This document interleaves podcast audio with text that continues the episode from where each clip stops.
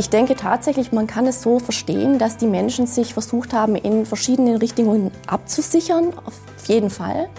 Ähm, denn gerade das, das frühe Christentum der Germanen ist eigentlich geprägt von der Suche nach dem stärkeren Gott, sage ich mal. Hallo, ich bin Caroline Harro-Gnendinger. Bei uns bei Alpha und Omega geht es jetzt um die Frage, welche spannenden Spuren von frühen Christen unter der Sülchenkirche bei Rottenburg am Neckar zum Vorschein gekommen sind. Frühere Gräber und Kirchen und viele Grabbeigaben. Melanie Prange vom Diözesanmuseum Rottenburg und Gabriele Gränert vom Landesamt für Denkmalschutz sprechen darüber. Und wir erfahren viel über die Anfänge des Christentums im heutigen Baden-Württemberg. Zu sehen gibt's unseren Talk auch. Alles dazu in den Show Notes und hier jetzt erstmal zum Hören. Und los geht's. Frau Gränert, äh, Sie kennen sich besonders gut mit dem Frühmittelalter aus. Also das ist so die Zeit ähm, vom Ende der Römerzeit, also so circa 500 bis dann äh, 1000 nach Christus. Und deshalb haben Sie auch mit der Sülchenkirche zu tun. Ne? Wie sieht denn Ihre Arbeit rund um die Sülchenkirche aus? Also zunächst einmal ähm, waren die wichtigsten Arbeiten natürlich die Ausgrabung selber. Die Kollegen äh, des Landesamts für Denkmalpflege mit kräftiger Unterstützung der, äh, der Diözese ähm, konnten dort unter quasi Forschungsbedingungen ausgraben. Und dabei kamen äh, sensationelle Funde und Befunde zum Vorschein. Und äh, nach der Ausgrabung, die ja immer auch äh, ähm, die Fundstelle zerstört, steht dann äh, die wissenschaftliche Auswertung dieser Grabungsergebnisse an. Mhm. Und äh, um das zu realisieren, ähm, äh, durf, darf ich mich mit der, Kirchen, äh, mit der Sülchenkirche auseinandersetzen und ähm, dafür sorgen, dass ähm, die wissenschaftliche Auswertung unternommen wird. Frau Prange, Sie sind seit 2013 Leiterin des Diözesanmuseums und eben dann auch in Kontakt mit Sülchen gekommen. Ähm, solche Schätze vor der Haustür, die hatten wir jetzt nicht alle Tage. Also hat Ihnen damals, als Sie davon erfahren haben, erfahren haben auch so das Herz so ein bisschen höher geschlagen? Ja, also absolut. Ähm, als ich 2013 die Stelle angetreten habe, da liefen die Grabungen ja schon ein Jahr.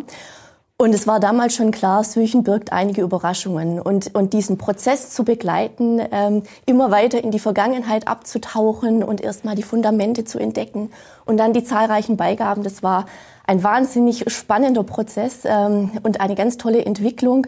Und nachher war es für mich natürlich auch eine unglaublich bereichernde Erfahrung, daraus diese Ausstellung zu kreieren, zusammen mit dem Landesamt für Denkmalpflege, ähm, weil es ja nicht oft der Fall ist, dass die Funde vor Ort am Fundort ausgestellt werden können. Und das war eine Herausforderung tatsächlich. Aber ich finde, das Ergebnis ist ähm, wirklich einzigartig, weil wir in solchen Geschichte ganz eindrucksvoll am Originalort vermitteln können. Und deswegen ist Syrchen ganz klar was Besonderes für mich. Und jetzt gibt es ja auch diese aktuelle Sonderausstellung, ähm, die geht ja noch bis Juli 2021. Ne? Die heißt In unserer Erde und schaut so auch aus. Dafür sind Sie ja mitverantwortlich und ähm, ja, jetzt haben Sie eben auch schon gesagt, dass Sie da mit, also einmal in Sülchen, dann hier in Rottenburg das mitkonzipieren. Gibt es ansonsten noch einen Punkt, wo Sie diese Sülchenkirche und Grabungen mit begleiten und mitarbeiten? Ja, also es war uns von Anfang an wichtig zu sagen, mit der Eröffnung der Zweigstelle in der Sürchenkirche ist es natürlich nicht mit der wissenschaftlichen Aufarbeitung getan, sondern eigentlich beginnt die jetzt erst. Und ähm, für uns als Diözesanmuseum war es jetzt einfach eine, ein Anliegen zu sagen, wir wollen diese Aufarbeitung begleiten und eben die Möglichkeit bieten, neue Erkenntnisse in Ausstellungen oder in Ausstellungskatalogen zu präsentieren. Und da hat sich eben diese Ausstellung jetzt einfach angeboten, weil wir da jüngst restaurierte Beigaben zeigen aus Höchen und die jetzt auch in einen Kontext stellen.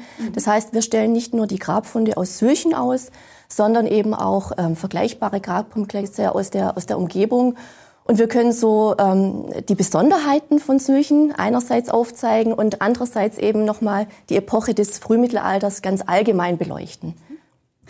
Jetzt kommen wir noch mal so auf diese Ausgrabungen. Die sind ja immer so total spannend, haben Sie ja vorhin auch gerade gesagt. Ähm, und da wird man am liebsten selbst mitgraben. Und eine Kollegin, die Madeleine Spendier, die hatte 2014 äh, so ein paar ganz tolle Momente eingefangen. Und da schauen wir jetzt mal rein. Millimeter um Millimeter geht es in die Tiefe. Es ist Knochenarbeit, was die Archäologen hier in der Sylchenkirche in Rottenburg leisten. Was zutage tritt, ist eine jahrhundertealte Bestattungskultur. Diese Bestattungen, die sind natürlich wahnsinnig spannend, nicht nur auch wegen der Beigaben, aber auch weil die Knochen ja sprechen können. Also parallel läuft ja schon die anthropologische Auswertung mit der Universität Tübingen und da zeichnen sich einfach schon viele Besonderheiten ab, Krankheiten von, von Menschen zum Beispiel. Also das ist dann immer, die Menschen kommen einem irgendwie nahe. Auch mit den äh, Beigaben jetzt, wenn wir diese barocken Rosenkränze nehmen, äh, das sind ja Glaubenszeugnisse, persönlicher Glauben äh, und das ist schon irgendwie berührend. Eine längst vergessene Zeit ist plötzlich zum Greifen nahe. Spuren von Menschen, ihr Leben und ihr Glaube treten ans Licht.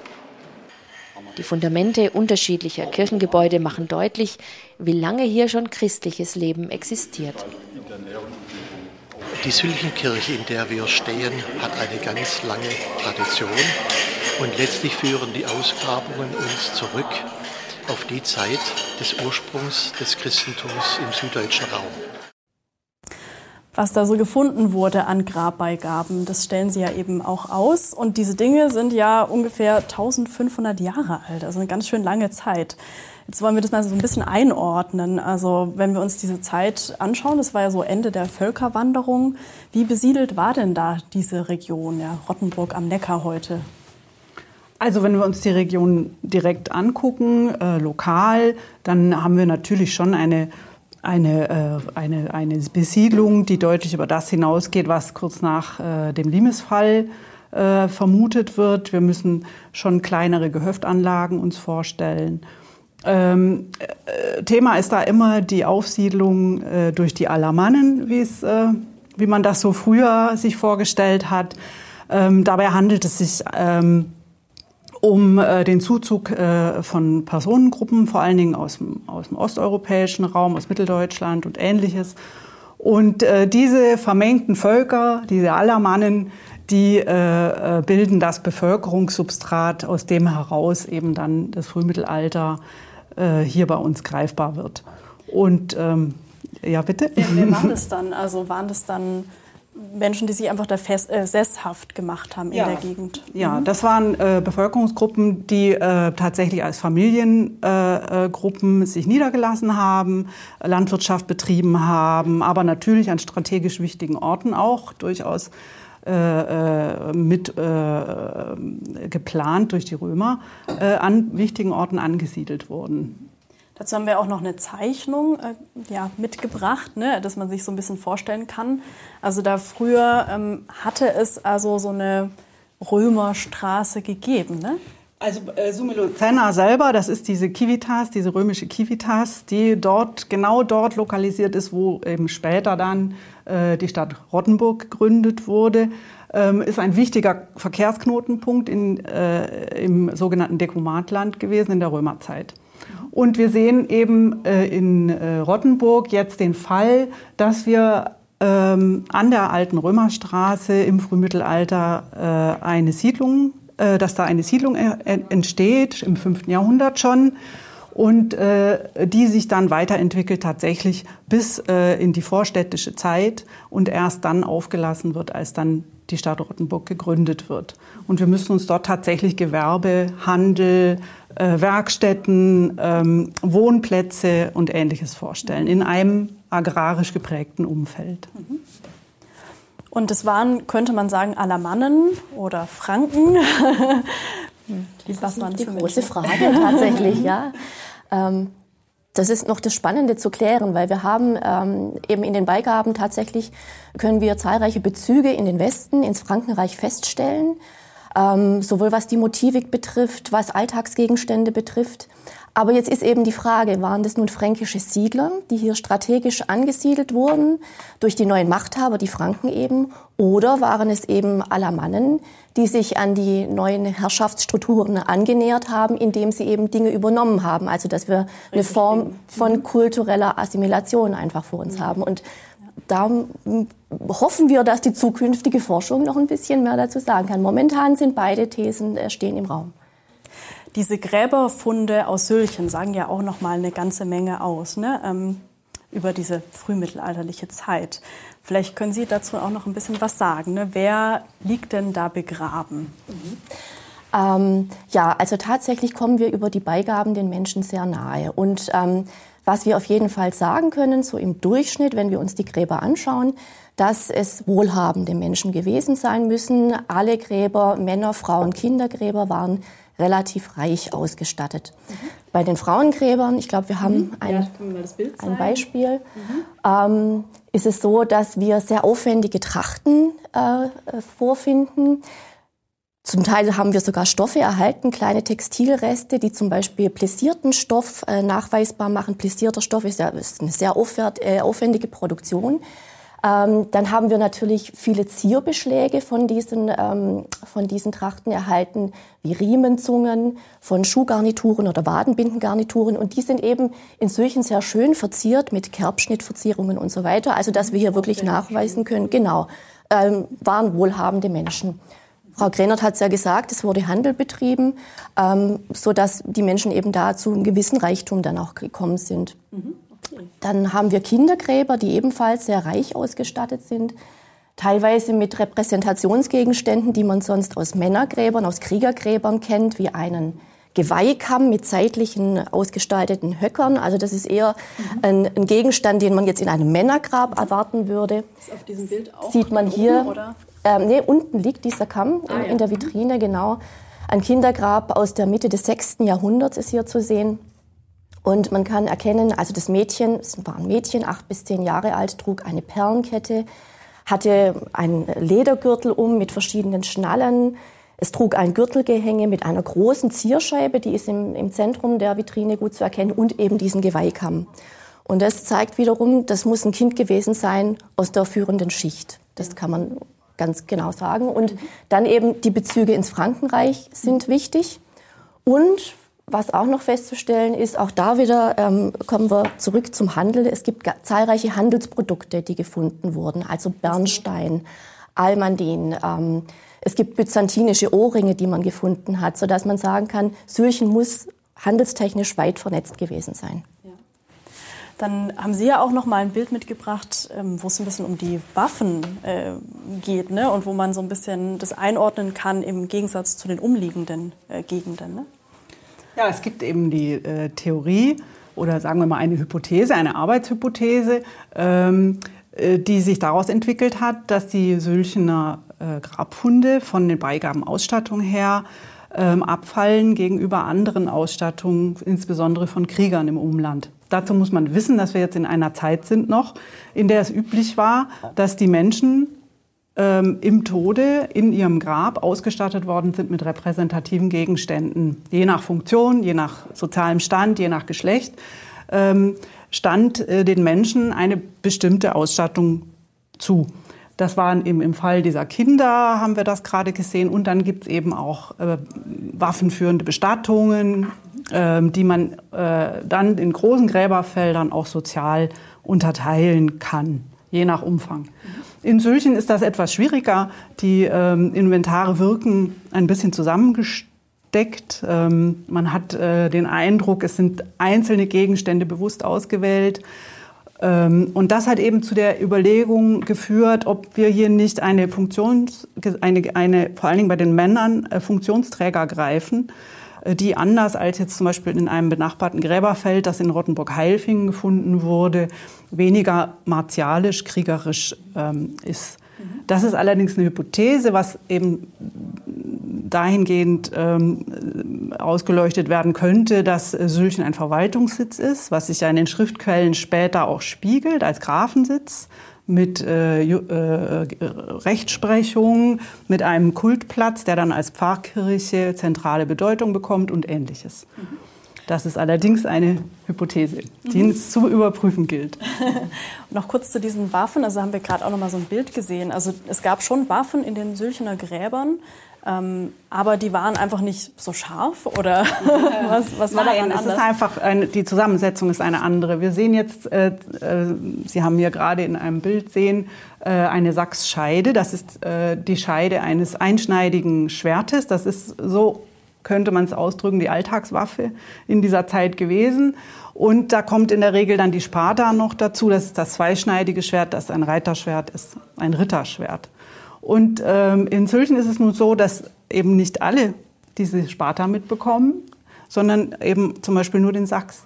Und das ist jetzt eine, eine Sache, die man in anderen Gräberfeldern vielleicht als, ähm, als sozialen Unterschied interpretieren würde. In Sülchen sind wir da noch nicht so sicher. Vielleicht ist da auch ein kultureller Hintergrund möglich. Frau Prange, Sie hatten mir auch schon mal im Vorgespräch gesagt, dass Ihr Highlight jetzt in Sülchen äh, eins der Mädchengräber ist. Und ja, diesem Mädchen wurden besondere Dinge mit ins Grab gegeben. Und das haben ja, Filmemacher des Sülchen-Dokumentarfilms rekonstruiert und nachgespielt, wie das damals passiert sein könnte. Und das sehen wir uns jetzt auch mal an.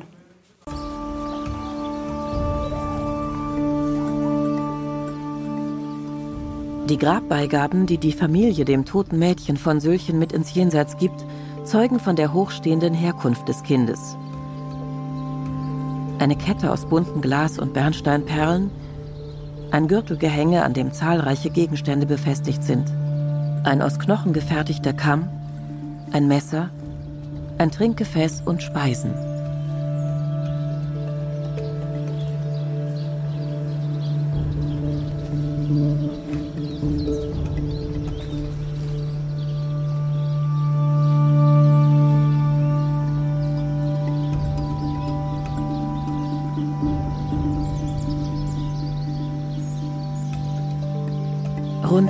1400 Jahre wird dieses Grab unentdeckt bleiben, bevor es im Mai 2012 die Archäologen der Sülchenkirche in seinen Bann zieht. Um 600 wurde ein kleines Mädchen bestattet. Es hatte eine Goldmünze auf dem Mund, quasi sein Fährgeld für den Totenfluss. Es hatte eine Perlenkette. Es hatte einen Gürtel und ein Gürtelgehänge. Und am Gürtelgehänge dann besonders wichtig das eindeutige christliche Symbol einer Zierscheibe mit einem Kreuz. Es hatte dann außerdem noch einen Becher dabei und ein Schweinerippchen. Man hat ihm also auch noch Wegzehrung für den Weg ins Jenseits mitgegeben. Das heißt also, äh, man hat durchaus auch in Anführungsstrichen heidnische Gebräuche hier weitergeführt. Man mischt beide Religionen, das Althergebrachte mit dem neuen christlichen Glauben und geht natürlich dadurch doppelt sicher. Doppelt sicher gehen. Das heißt, damals scheint so eine Umbruchszeit gewesen zu sein, was den Glauben angeht.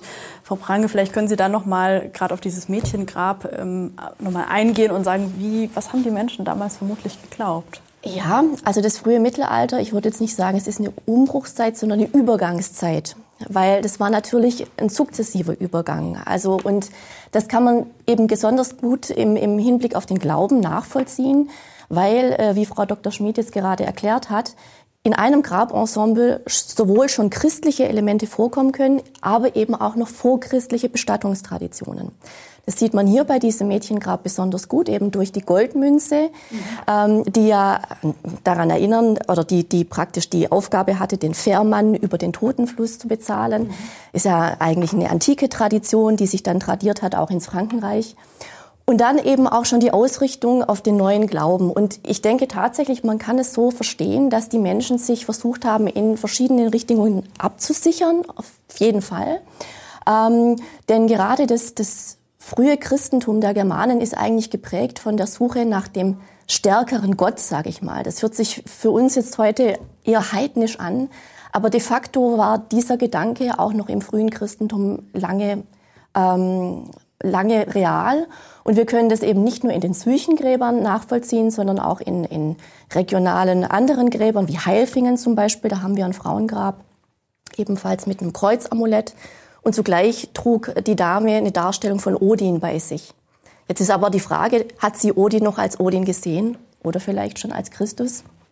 Also diesen Übergang, den kann man da wunderbar an den Beigaben nachvollziehen. Und trotzdem heißt nicht jedes Kreuz gleich, ähm, da, da, liegt ein Christ begraben. Ne? Da haben Sie auch ein Foto mitgebracht. Ja, also tatsächlich ist es schwierig äh, zu sagen, ob ein Kreuz wirklich als Heilszeichen verstanden wurde. wenn es zum Beispiel auf einem Gebrauchsgegenstand vorkommt. Wir haben zum Beispiel hier einen Knebelverschluss aus einem Männergrab des siebten Jahrhunderts aus Sülchen, ähm, wo eindeutig natürlich ein, ein, griechisches Kreuz zu sehen ist. Aber in dem Fall hatte dieses Kreuz auch ähm, eine ganz praktische Funktion, nämlich man hat es durch die Öse gesteckt, genau, und konnte so wunderbar den, den Mantel oder die Kapuze verschließen, so dass wir wirklich ganz genau auf diese Beigaben schauen müssen und auch auf die gesamten Grabkomplexe, um dann eine Aussage machen zu können, wo geht die Richtung hin. Und selbst dann bleibt es manchmal noch offen, wie wir, wie wir eine Antwort darauf finden müssen. Ja. Was würden Sie auch sagen? Was weiß man darüber, was die Menschen damals in dieser Region geglaubt haben? Ähm, wir wissen aus der Region eigentlich herzlich wenig. Also das ist natürlich Mentalitätsgeschichte und äh, Glaubensgeschichte und dafür sind Schriftquellen nötig. Die Menschen konnten sich ja nicht über ihre Gegenstände jetzt so ganz konkret mitteilen. Komplexe äh, Dinge können wir nicht nachvollziehen aus der Archäologie. Wir können aber natürlich Interpretationen liefern und auch eben schauen, was die Schriftquellen in anderen Regionen uns mitteilen und auch die archäologischen Quellen. Und wir müssen natürlich sagen, dass wir in, in einem Europa sind im 6. und 7. Jahrhundert, wo das Christentum eigentlich die Religion war. Also der tonangebende, äh, äh die tonangebende Herrscherfamilie waren die Merowinger äh, im Frankenreich. Äh, und die waren natürlich zu dieser Zeit katholisch. Und äh, alle die, die als Gefolgschaft sozusagen diesem Königtum anhingen, die mussten letztlich zwangsläufig auch äh, christlich orientiert sein. Inwiefern das dann im Detail umgesetzt wurde, das ist jetzt tatsächlich eben dann die große Aufgabe bei der Interpretation solcher Funde. Und wie schwierig das ist, sieht man zum Beispiel genau an diesem Obolus, weil der nämlich einen römischen Kaiser als Abbild hat, diese Münze. Und das ist ein Herrscherbild und damit kommen wir wieder zu der Frage, wie inwiefern auch ein, ein Herrscherbild in dieser Zeit schon als Abbild Christi galt. Zu den Franken, das heißt also, die Franken waren zu der Zeit schon ja, christlich und wenn in der Region Sülchen auch schon dieses Fränkische präsent war, dann vermutlich waren dort die Menschen auch schon so anfänglich christlich, aber hatten noch ihre eigenen Traditionen. Ne?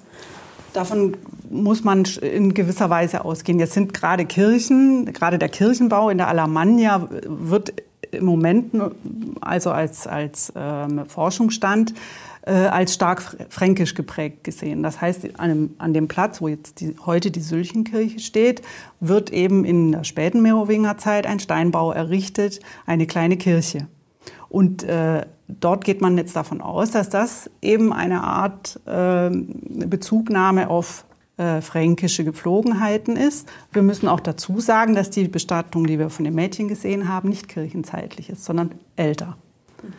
Und äh, das macht es aber dann auch spannend, sich nämlich zu fragen, wer kommt jetzt auf die Idee und warum dort eine Kirche zu bauen. Wie, vielleicht können wir noch mal zu diesen Kreuzen auch kommen. Wann weiß man denn, dass ja, Kreuze vermutlich auf einen Christen in dem Grab hinweisen aus Ihrer Sicht? Ähm, also das Mädchen ist jetzt von der Zeitstellung her so, dass wir da durchaus äh, davon ausgehen können, dass dieses Kreuz nicht von ungefähr an ihrem Gürtelgehänge hängt. Und auch in Kombination mit diesem Obolus glaube ich, dass wir da schon davon ausgehen müssen, dass wir eine vorkirchenzeitliches Christen, Christengemeinde dort äh, haben. Ähm, viel weiter kann man da im Moment nicht gehen. Und wir müssen natürlich auch gerade in ländlichen Regionen, in, äh, in Rückzugsorten auch durchaus noch mit dem einen oder anderen heidnischen Brauch rechnen, der sich ja auch, wie wir jetzt auch bei den Mädchen wieder gesehen haben, auch in der Grabbeigabe, einer, in der Speisebeigabe spiegelt, mit diesem Schweinerippchen. Ja, und vielleicht noch ein Hinweis, also dass ähm, man spricht dann auch von eindeutig christlichen Bestattungen, wenn Goldblattkreuze gefunden werden. Also die gelten als eindeutig christliche Marker, weil diese feinen Goldblechkreuze ja eben explizit für die Bestattung angefertigt wurden, auf ein Textil genäht wurden und dann den Körper bedeckt haben, sodass der Verstorbene dann auch wirklich als Christ zu erkennen war. Mich würde noch mal was zu den Glaubensinhalten auch interessieren. Sie haben vorhin gesagt, da war so dieser starke Gott, äh, diese Vorstellung, die ganz anders ist als heute. Also da ging es auch darum, dass er der ist, der einen Krieg äh, ähm, quasi positiv entschieden hat. Ne? Das hatten Sie vorhin gesagt. oder? Oder und ja, äh, naja, so, so fing es im, im, im, quasi mit Konstantin an. Ja, das Kreuz war kriegsentscheidend und ähm, Deswegen sage ich, also man, man, denkt, so die Suche nach dem stärkeren Gott, das ist für uns, äh, hat, kann sich mit unseren Glaubensvorstellungen nicht vereinen lassen, aber im frühen Christentum war das was anderes. Also im germanischen Bereich. Da waren die Vorstellungen eben noch äh, von, von den Germanen oder von, von den germanischen Religionen geprägt. Und diese Jenseitsvorstellung, also jetzt gerade wenn wir diese Beigaben haben, also haben die Menschen damals vermutlich an das Jenseits geglaubt, an ein Leben nach dem Tod oder haben sie doch einfach Erinnerungen mit in das Grab gegeben? Also ich glaube, die Beigaben, äh, die haben ganz unterschiedliche Funktionen erfüllt. Sicherlich gab es die Vorstellung, eine Begleitung in das nächste Leben, aber ich glaube, es hat auch eine Rolle gespielt, eben den Verstorbenen nochmal in seinem sozialen Status der, der Gemeinde zu präsentieren und nochmal zu zeigen, welche Funktion er in dieser Gemeinschaft hatte. Frau Grenert, oder? Ja, also ähm, es ist natürlich so, dass ähm, Grabfunde oder die Bestattung, so wie heute auch, unterschiedliche Funktionen hat. Sie hat einerseits eben die Funktion, fürs Jenseits zu sorgen, also wenn man an ein Jenseits glaubt, so wie wir das tun, ähm, und andererseits aber auch den Status zu repräsentieren. Das machen wir heute mit einem besonders teuren Sarg oder mit einer Körperbestattung auch. Und äh, früher hat man dafür eben dann andere Ausdrucksformen gefunden, eben zum Beispiel mit der Festtagstracht, die dann auch bei der Aufbahrung zu sehen war. Vielen Dank Ihnen beide fürs Gespräch. Sehr spannend, mal so ins Frühmittelalter zu schauen. Übrigens, Alpha und Omega mehr als du glaubst ist ein gemeinsames Format der katholischen Bistümer Rottenburg, Stuttgart und Freiburg und des evangelischen Medienhauses Stuttgart. Zu sehen sind die Sendungen bei den privaten Fernsehsendern in Baden-Württemberg auf Bibel TV und auf YouTube. Weitere Infos gibt's unter kirchenfernsehen.de und kipp-tv.de.